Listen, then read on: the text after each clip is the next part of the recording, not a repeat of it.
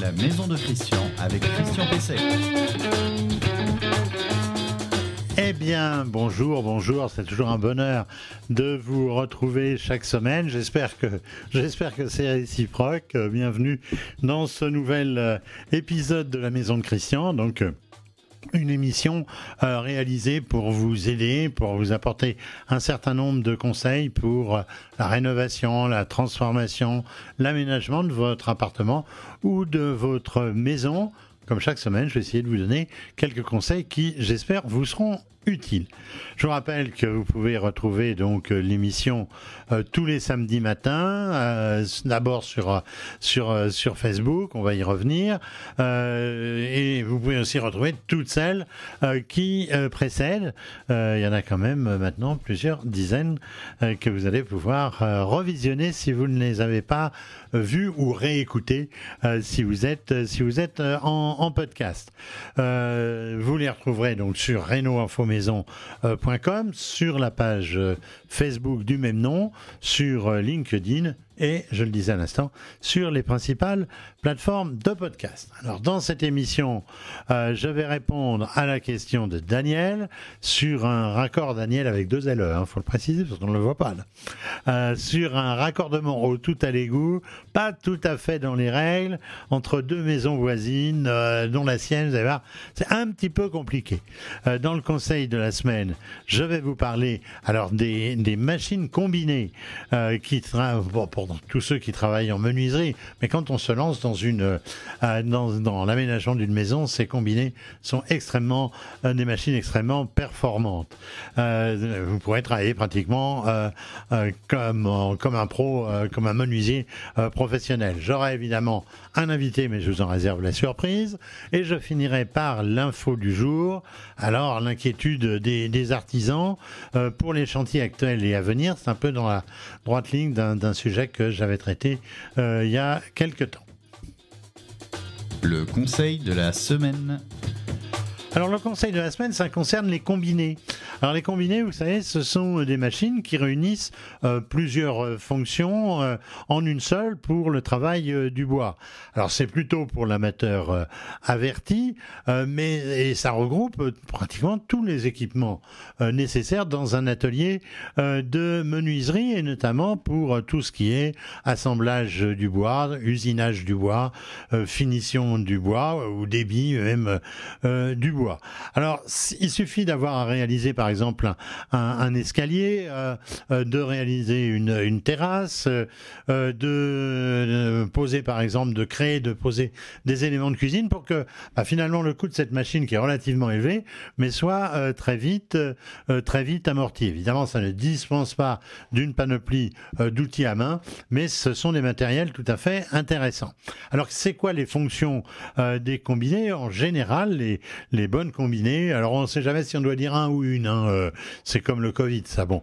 Euh, mais donc les, les combinés euh, réunissent en principe six fonctions avec des caractères suffisants pour un, un, bon bricoleur et presque un, un semi professionnel. Alors il y a d'abord trois fonctions qu'on appelle le corroyage. Le corroyage, c'est ça consiste à, on va dire, les, techniques d'usure du bois. Alors c'est quoi? C'est la raboteuse jusqu'à 200 mm euh, euh, de hauteur maxi, euh, la dégauchisseuse. Alors la dégauchisseuse, ça précède la raboteuse, c'est ce qui permet de, de, dégrossir 4 mm de, de, profondeur, la scie circulaire 80 mm de, de, profondeur. Alors avec les trois autres fonctions, on peut réaliser des assemblages de qualité menuiserie. C'est par exemple la mortaiseuse, la tonneuse, la toupie, euh, toutes techniques qui là vraiment euh, bah, vont permettre de pratiquement réaliser euh, tout en, menuiserie. Alors autre critère donc de, choix d'une de ce type de machine, des combinés, eh bien c'est la motorisation, la motorisation qui peut être entraînée par un seul moteur pour les plus simples et par deux ou trois moteurs pour les plus performantes. On est là dans le vraiment pratique pratiquement dans le, dans le professionnel. Alors l'alimentation euh, pour les spécialistes de l'électricité, bah, elle se fait pour les plus simples en monophasé de fil, et puis sinon en triphasé, donc trois phases plus une plus un neutre, donc euh, euh, quatre, quatre fils. Alors ça, c'est pour ceux qui ont un, véritable atelier. Attention, il faut avoir un coffret de commandes particulières qui intègre un certain nombre de, de sécurités avec un dispositif qu'on appelle coup de poing. Ce sont ces gros boutons rouges quand il y a un problème, euh, on, tape, on tape dessus euh, et donc on va interrompre directement la machine. Ce qui m'amène à parler de sécurité toute fonction euh, qui appelle les outils coupants euh, rotatifs, eh bien évidemment, présente un certain nombre de, dangers. Euh, il y a sur ces machines des sécurités, des, des caches, le fait de devoir appuyer par exemple sur des boutons de, par les deux mains pour ne pas avoir une main qui se balade. eh bien, ne les chantez pas parce que euh, beaucoup trop de gens font euh, des modifications pour chanter les sécurités. C'est vraiment pas malin. Euh, attention à la position des doigts, hein, les doigts et les pouces notamment toujours à l'extérieur, notamment quand on quand on rabote par exemple. les accidents les plus bêtes se produisent par un mauvais maniement ne pas porter euh, non plus euh, d'habits trop amples, euh, ne pas porter de cache-colle, de, tout ce qui pourrait se prendre évidemment dans un outil rotatif. Et puis, je dirais, travailler calmement, lentement, avec discernement, parce que ça devient tellement facile de travailler avec ces machines, eh bien qu'on a tendance à se relâcher, à travailler trop vite, et ça peut être le risque de l'accident. Votre question à Christian Pesset. Alors j'ai une question de raccordement au, tout à l'égout et je sais que ces questions, je ne vais pas dire passionnent tout le monde parce que tout le monde ne se raccorde pas au tout à l'égout tous les matins, mais que ce sont des sujets qui me sont souvent demandés et qui font euh, beaucoup de trafic sur le site reno-info-maison.com. Alors je vous lis la question. Elle vient de Daniel. Euh, nous avons mon frère et moi deux maisons côte à côte euh, sans qu'elles soient jumelées. nous venons de bénéficier du tout à l'égout, donc ça veut dire qu'avant ils étaient avec une, fosse sceptique, euh, et mon frère s'est branché sur notre évacuation. Ah, ce frère, hein. euh, comme nous voulons vendre, euh, et que cela ne lui plaît pas, il décourage nos acheteurs en leur signalant cette anomalie. Que faire? Alors le fait que le, frère de Daniel ait raccordé euh, sa maison, son évacuation sur le tout à l'égout en se branchant sur la canalisation euh, d'évacuation de la maison euh, donc de, Daniel, bah, ça n'induit pas que le raccordement ne soit pas réglementaire. On peut imaginer que les, les diamètres sont suffisants, s'il n'y a pas eu de problème, notamment de refoulement évidemment. et normalement, ça ne devrait pas spécialement constituer un préjudice. Euh, de nature à décourager euh, les, acheteurs. Alors je dirais que tout au plus, il faut en parler au notaire. Il faut, pourquoi pas, euh, en parler comme une servitude à signaler au moment du compromis pour que eh bien, l'acheteur ne soit pas ignorant de la chose et qu'il ne vienne pas donc ensuite à faire, à faire une réclamation.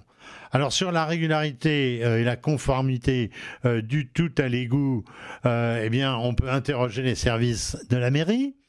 Mais attention, on ouvre quand même là une boîte de Pandore, parce que si le raccordement n'est pas tout à fait aux normes, eh bien, évidemment, on sera mis en demeure de faire la, la transformation. On peut avoir une, une mise en demeure.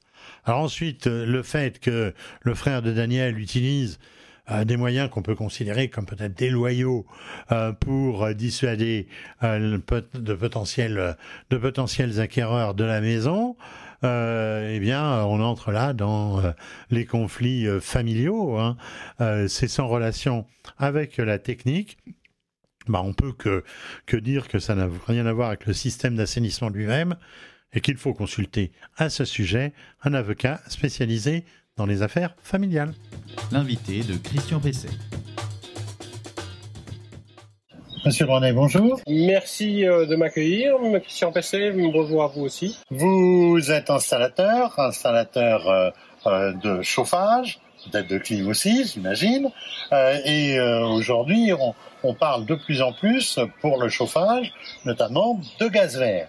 Alors, vous, en tant qu'installateur, quelle est votre argumentation et, et est-ce que vous en êtes convaincu de l'intérêt de sortir du fossile pour aller euh, vers euh, une énergie plus verte Eh bien, il y a plusieurs réponses à cela. Euh, déjà, avec des nouvelles technologies, on, fait réduire la consommation de nos clients de 30% avec le gaz traditionnel, que ce soit le gaz naturel ou le gaz propane. en plus de ça, il faut savoir que de, nombreux projets euh, d'usines de biométhane euh, sont en cours de développement partout en France et, et, ce biométhane va être injecté sur le réseau national aussi, qui va rajouter du gaz de plus en plus vert sur le réseau aussi. Oui, alors attendez, je vous interromps tout de suite. Vous parlez d'unité de production de gaz vert. C'est quoi? C'est la méthanisation? C'est la méthanisation. Est-ce que ce sont des usines euh, destinées proprement à, à cette production? Ou est-ce que ça peut aussi être des agriculteurs qui produisent le gaz vert dans des unités qui peuvent être dispersées La, la plupart du temps, ce sont des, des, déchets verts qui sont regroupés par un, un groupement de, de, particuliers ou d'entreprises de, qui alimentent euh, un, un, gros réservoir qui produit du gaz, comme, comme le biométhane. Et donc la difficulté, c'est de trouver des financements pour cela. Et, et aujourd'hui, euh, même GRDF a une entité spécifique aussi qui développe ça, parce que le, les, les normes pour réinjecter ce gaz-là dans le réseau, c'est un coût, c'est quelque chose de compliqué aussi. Donc euh, voilà, nous, nous ne participons pas à ces usines-là parce que ce sont des projets beaucoup plus importants et nous n'avons pas la qualification pour ça. Mais c'est vrai qu'on suit ce qui se passe et GRDF nous annonce qu'il va y avoir dans les années qui viennent, beaucoup, beaucoup d'usines qui vont être mises en route pour injecter de plus en plus de gaz. Ce gaz vert, il est aussi bon que le, le gaz il naturel? Il est tout à fait bon aussi.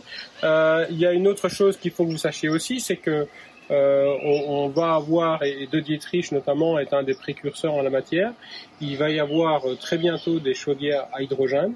Ah voilà, oui, ça c'est encore autre donc, chose. Donc il faut savoir que euh, le biométhane, c'est encore du CH4, hein, donc c'est pas du. C'est quoi le CH4 CH4, c'est du carbone et de l'hydrogène. D'accord. Ça, ça, rejette un petit peu de carbone ouais. aussi.